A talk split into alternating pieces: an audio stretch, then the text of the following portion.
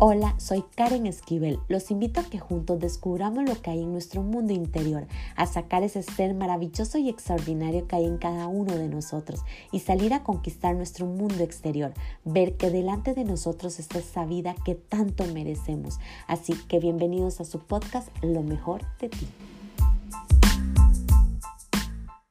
Hola, ¿qué tal? Les doy la más cordial bienvenido a un episodio más de Lo mejor de ti. Me llena mucho de emoción hacer este podcast para ustedes. Hoy no voy a ser yo la que escribo, sino esta vez va a ser mi hermana Katherine Esquivel. Ella es arquitecta, al cual hizo un artículo que hoy quiero compartirles. Pero también quiero resaltar cómo hoy todos, de una u otra manera, este virus nos hizo no solo reflexionar a nivel espiritual, sino a movernos del sitio de donde estábamos. Podemos ver cómo todo ha cambiado y aquellos que no quieran aceptar y ver esta nueva realidad va a ser muy dolorosa.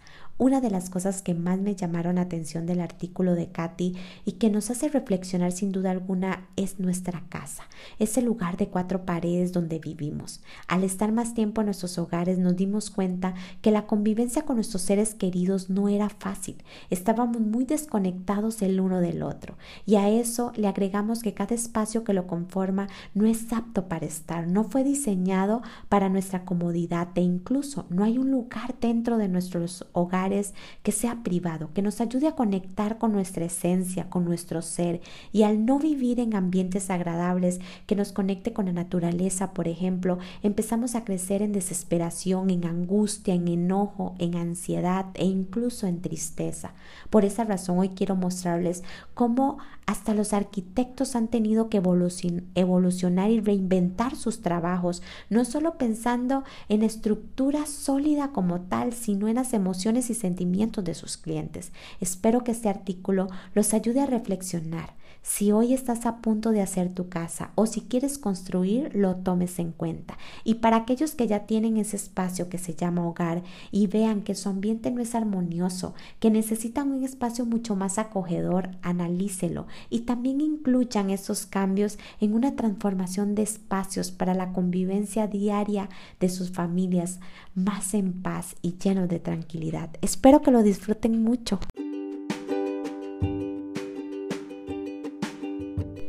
Vivimos tiempos complejos, una pandemia atraviesa el planeta, una vida acelerada como hábito diario nos llevó a darnos cuenta que no compartíamos, no convivíamos con nuestros seres queridos. Y el tema de la cuarentena agravó este distanciamiento social y de paso descubrimos que nuestros hogares no son zonas acogedoras.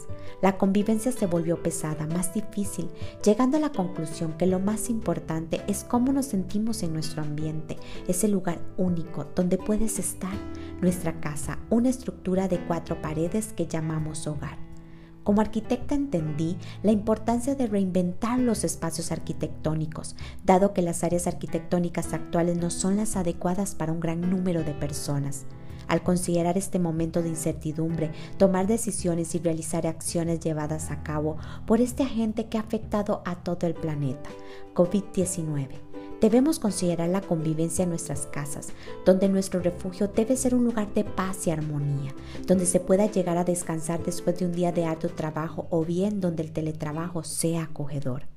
Es ahí donde nos damos cuenta la carencia que vivimos respecto al desarrollo espacial en los hogares de nuestros clientes, ya que se diseñó para un estilo de vida acelerado, donde los sitios eran diseñados para descansar por las noches, no habíamos imaginado que ahora debemos replantear nuestro estilo de vida, nuestra rutina, el cual sería un espacio donde pasamos la mayor parte del tiempo.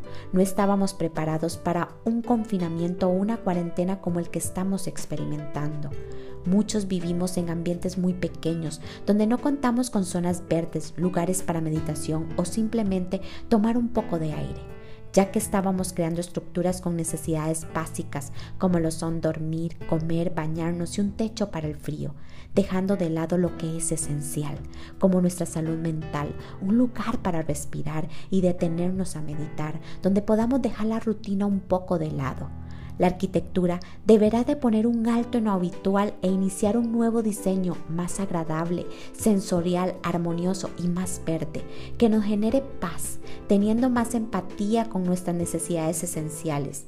Ya las torres de apartamentos con muchas amenidades no serán la atracción Después de la pandemia, deberemos diseñar sitios donde los clientes se sientan libres en sus propias casas o apartamentos, donde cada sector se adapte a los sentimientos de cada persona, donde se vea plasmada su esencia, donde lo que predomine sea lo verde, lo natural, con patios verdes, donde podamos apreciar plantas y animales pequeños como aves e insectos, lugares donde la iluminación y ventilación sean esenciales, pero en forma natural, un lugar donde el estrés por el confinamiento no sea tan elevado y se pueda tomar un respiro desde su casa, donde todo sea un conjunto de sentimientos de bienestar de cada persona que lo habita, donde cada espacio sea único.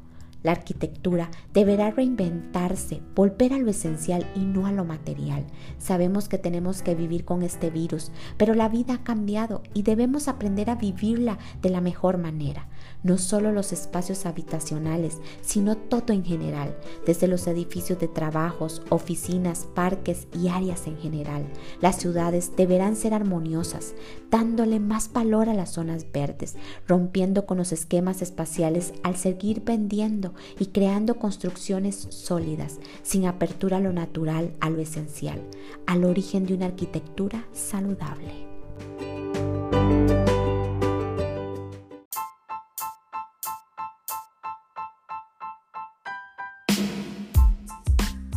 Recuerden sacar ese ser extraordinario y maravilloso que hay en cada uno de ustedes. Crean de este contenido algo de grandeza para sus vidas y compártalo a todos aquellos que creen que les puede ayudar.